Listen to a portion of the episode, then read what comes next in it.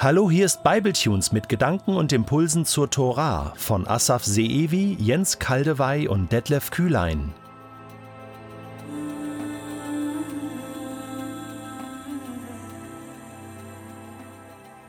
Einer der Schriftgelehrten hatte diesem Streitgespräch zugehört und gesehen, wie gut Jesus den Sadduzäern geantwortet hatte. Nun trat er näher und fragte ihn, Welches ist das wichtigste von allen Geboten? Jesus antwortete, Das wichtigste Gebot ist, Höre Israel, der Herr unser Gott ist der alleinige Herr. Du sollst den Herrn deinen Gott lieben von ganzem Herzen, mit ganzer Hingabe, mit deinem ganzen Verstand und mit aller deiner Kraft. An zweiter Stelle steht das Gebot. Liebe deinen Mitmenschen wie dich selbst. Kein Gebot ist wichtiger als diese beiden. Sehr gut, Meister, meinte darauf der Schriftgelehrte. Es ist wirklich so, wie du sagst. Gott allein ist der Herr, und es gibt keinen anderen außer ihm. Und ihn zu lieben von ganzem Herzen, mit ganzem Verstand und mit aller Kraft und seine Mitmenschen zu lieben wie sich selbst, ist viel mehr wert als alle Brandopfer und alle übrigen Opfer. Jesus sah, mit welcher Einsicht der Mann geantwortet hatte und sagte zu ihm, Du bist nicht weit vom Reich Gottes entfernt. Von da an wagte niemand mehr, Jesus eine Frage zu stellen. In diesem Bibeltext aus Markus Kapitel 12, die Verse 28 bis 34, gelesen aus der neuen Genfer Übersetzung, wird deutlich, wie Jesus mit der Tora umgeht. Er fasst sie zusammen in zwei Geboten. Es sind zwei besondere Gebote. Eine Zusammenfassung von Jesus also. Was steckt da genau hinter? Wie müssen wir das verstehen? Unser Sprecher Joshua Henrich hat sich intensiv damit auseinandergesetzt. Schön, Joshua, dass du heute bei uns im Studio bist und dass du uns deine Gedanken zu diesem Doppelgebot von Jesus, der Zusammenfassung des Gesetzes, viel sagen kannst. Beginnen wir mal mit der Frage, warum hast du ausgerechnet diesen Text aus Markus 12 gewählt? Ich habe die Stelle aus dem Markus-Evangelium gewählt, weil darin besonders gut zum Ausdruck kommt, dass Jesus zwei Verse aus dem Alten Testament zitiert. Das Doppelgebot der Liebe besteht aus dem 5. Mose, Kapitel 6, Vers 5 und 3. Mose, Kapitel 19, Vers 18. Wer sich also mit dem Kern des christlichen Glaubens, ja dem Doppelgebot der Liebe beschäftigt, muss sich mit dessen jüdischer Wurzel auseinandersetzen. Jesus war übrigens nicht der Erste, der versucht hat, die 613 Gebote des Tanakh zusammenzufassen. Schon länger war es sozusagen ein, ja man könnte sagen, Hobby jüdischer Rabbis, die Weisungen des Herrn herunterzubrechen. Rabbi Hillel hat zum Beispiel gesagt, was dir verhasst ist, das tue deinem Nächsten nicht an. Das ist die ganze Torah. Alles andere ergibt sich daraus. Geh hin und fange an zu lernen. Rabbi Simlai geht in eine andere Richtung. Er zitiert Habakkuk 2, Vers 4 und sagt, die Grundlage von allem steht genau dort. Der Gerechte wird durch seinen Glauben leben. Rabbi Akiba sagt zum Beispiel, liebe deinen Nächsten wie dich selbst. Das ist das höchste Gebot der Torah. Ja, gleich wie diese Rabbis fasst also auch Jesus das Gesetz zusammen. Und zwar im Doppelgebot der Liebe. Und ja, ich vermute aber nicht einmal der Erste, der es genau so formuliert hat. Im Lukas-Evangelium lesen wir zum Beispiel von einem Gesetzesgelehrten, der auf Jesu Frage, was im Gesetz stehe, eben jenes Doppelgebot der Liebe aufsagt. Gottes Wesen und seine Wahrheit, meine Lieben, ist in der Torah, in den Gesetzen, in dem Alten Testament zu finden. Natürlich braucht man den Heiligen Geist, aber ist es nicht bemerkenswert, dass äh, jüdische Schriftgelehrte den Kern des christlichen Glaubens selbst schon entdecken können im Alten Testament? Ja, das Alte und das Neue Testament dürfen wir nicht als ein Widerspruch verstehen. Die Wahrheit ist ineinander verwoben. Man entdeckt in beiden Seiten, in beiden Aspekten Teile von Gott. Sie sind ineinander verwoben. Ja, und das drückt einmal mehr das Doppelgebot der Liebe aus. Das ist besonders deshalb so ein gutes Beispiel, weil Jesus in diesem Doppelgebot die Kernstelle des jüdischen Glaubens aufgreift und zitiert, nämlich das sogenannte Shema Israel. Shema Israel bedeutet höre Israel.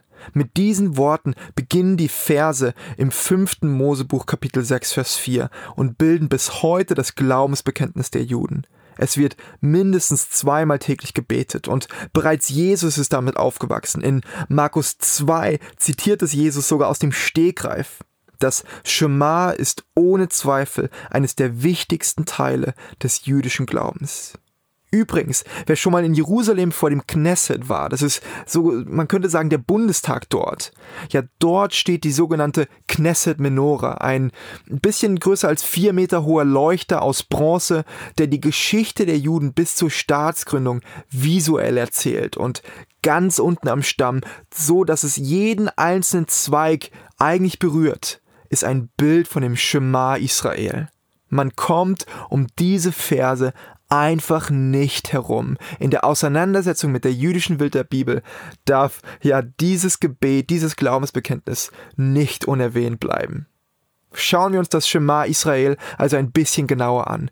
Mose spricht es zu dem ganzen Volk gleich am Anfang seiner langen letzten Rede im fünften Mosebuch, bevor die Israeliten in das verheißene Land marschieren. Ich möchte diese Stelle kurz vorlesen, auch wenn es das wiederholt, was wir im Doppelgebot der Liebe schon gehört haben. Höre Israel, der Herr ist unser Gott, der Herr ist einzig. Du sollst den Herrn, dein Gott, lieben mit deinem ganzen Herzen, mit deiner ganzen Seele und mit deinem ganzen Vermögen.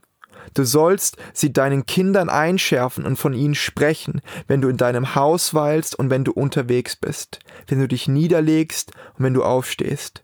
Du sollst sie zum Zeichen an deine Hand binden, und sie sollen als Denkband zwischen deinen Augen sein. Du sollst sie auf den Pfosten deines Hauses und an deine Tore schreiben.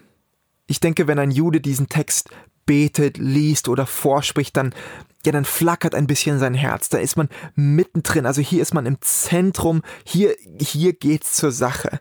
Und äh, ja, ich möchte einfach ein paar Sachen herausgreifen und, äh, und unterstreichen, denn besonders Vers 1 ist sehr, sehr entscheidend. Was im Hebräischen Shema bedeutet, übersetzen wir mit hören.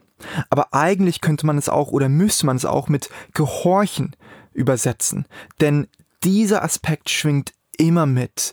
Im ersten Mosebuch Kapitel 27 Vers 8 heißt es, so gehorche nun, mein Sohn, meiner Stimme und tue, was ich dir sage. Was dort mit gehorche übersetzt wird, könnte man auch mit hören übersetzen. Und was beim Schema mit hören übersetzt wird, könnte man auch mit gehorchen übersetzen. Denn so einfach ist es. Hören und gehorchen gehören eigentlich zusammen im hebräischen Verständnis. Es ist ein und dasselbe Wort. Also, gehorche Gott. Und jetzt haben wir hier wieder diesen Jahwe-Begriff, über den wir schon ein bisschen gesprochen haben. Jahwe, der schwingt sehr, sehr viel mit. Das ist kein abstrakter Gottesbegriff, sondern ja, Gott hat sich darin offenbart, er zeigt sich als heilig, als er zeigt sich als jemand, der äh, geschichtlich ist, der mit Israel mitgeht und der auf sein Volk zugeht. Also das ist ein persönlicher und ganz besonderer Gottesbegriff. Nicht irgendwie fern wie Elohim, sondern Jahwe. Also auch hier wird das Herz eines Judens, Judens warm, obwohl er diesen Begriff ja nicht mal ausspricht. Und dann, jetzt kommt etwas sehr, sehr Spannendes. Ähm, was man als ja, der Herr dein Gott ist einzig oder allein übersetzt, äh, da ist man sich gar nicht so sicher, wie man das genau übersetzen soll. Also da gibt es unterschiedliche Möglichkeiten. Man könnte sagen, Jahwe, unser Gott ist ein Jahwe oder ein unteilbarer Jahwe und zwar Jahwe allein oder ist der einzige Jahwe, Jahwe ist einzigartig. Also alles ist ungefähr das gleiche, aber doch nicht ganz genau das gleiche. Und das ist deshalb auch brisant, weil äh, für Juden ist dieses Achat, so heißt es im Hebräischen, sehr entscheidend, weil es den Monotheismus, also es gibt nur einen Gott, unterstreicht. Je nachdem, wie man dieses einzig übersetzt, lässt es nämlich ein man nennt es trinitarisches Gottdenken, also im Sinne von Vater, Sohn und Heiliger Geist zu oder eben auch nicht. Und das ist so das Glaubensbekenntnis von den Juden. Nein, wir haben einen Gott, nicht drei, nicht hundert, sondern einen und er ist mächtig und das ist Jahwe. Also schon im ersten Vers ist sehr viel drin. Äh, einmal gehorche, höre und dann Jahwe, da schwingt die ganze Geschichte mit und dann Gott ist Gott allein. Jahwe ist der Einzige. Das erinnert auch ein bisschen an das erste Gebot der zehn Gebote. Du sollst keine anderen Götter neben mir haben, weil ich bin der Einzige. Und dann später die Stelle, die auch Jesus aufgreift, du sollst den Herrn, dein Gott lieben mit deinem ganzen Herzen, mit deiner ganzen Seele und mit deinem ganzen Vermögen. Herzen involviert das Denken, es ist ganz gesamtheitlich. Seele kann man hier auch als Leben verstehen. Also mit deinem ganzen Leben sollst du ihn lieben und mit deinem ganzen Vermögen, mit deiner ganzen Kraft, auch mit deinen ganzen Gütern. Ja, und das, und so geht es dann weiter in dem Schema Israel, das sollt ihr euch einprägen und weitergeben an die Generation, an die Kinder, an die Alten und die Jungen, denn es soll den Alltag durchdringen, es soll auf den Pfosten stehen und du sollst dich daran erinnern, wenn du dich schlafen legst. Denn ja, Gott will im Zentrum sein, mitten im Leben. Was dürfen wir von dem Schema Israel lernen? Auch weil Jesus es im Neuen Testament so aufgreift. Ich denke, einmal mehr entdecken wir die jüdische Wurzel in der christlichen Ethik. Denn das höchste Gebot der Christen ist eigentlich ein jüdisches. Außerdem werden wir daran erinnert, dass Liebe und Gesetz nicht miteinander streiten, sondern ja, dass das Gesetz die Liebe sozusagen befehlen oder sich erwünschen kann. Das ist ein schönes, besonderes Denken aus dem Alten Testament, von dem wir viel lernen dürfen. Vielen Dank, Joshua, für deine ausführlichen und brillanten Gedanken zu diesem wichtigen Thema. Das lädt uns alle jetzt ein, das praktisch werden zu lassen. So wie dieses Schema Israel in den Gebeten unserer jüdischen Geschwister tagtäglich vorkommt, kann es auch bei dir und bei mir zu einem festen Bestandteil im Alltag werden. Warum nicht dieses Schema Israel auch für mich persönlich beten? Einmal am Tag. Warum nicht diese Zusammenfassung von Jesus nehmen in dem Bewusstsein, hey, stimmt meine vertikale Beziehung zu Gott, meine Liebesbeziehung nach oben, stimmt die? Stimmt meine Liebesbeziehung horizontal zu meinen Mitmenschen? Und darin hängt doch das ganze Gesetz. Das ist für mich ein guter Kompass für meinen Alltag. Oder die Zusammenfassung des Propheten Micha, der das Gesetz auf drei Punkte bringt, wenn er in Micha 6, Vers 8 sagt, es ist dir gesagt, Mensch, was gut ist und was der Herr von dir fordert. Nichts als Gottes Wort halten und Liebe üben und demütig sein vor deinem Gott. Wie auch immer du die Torah zusammenfasst und in deinem Herzen mitnimmst, das Hören auf Gott sollte in unserem Alltag wieder sichtbar, hörbar und greifbar werden.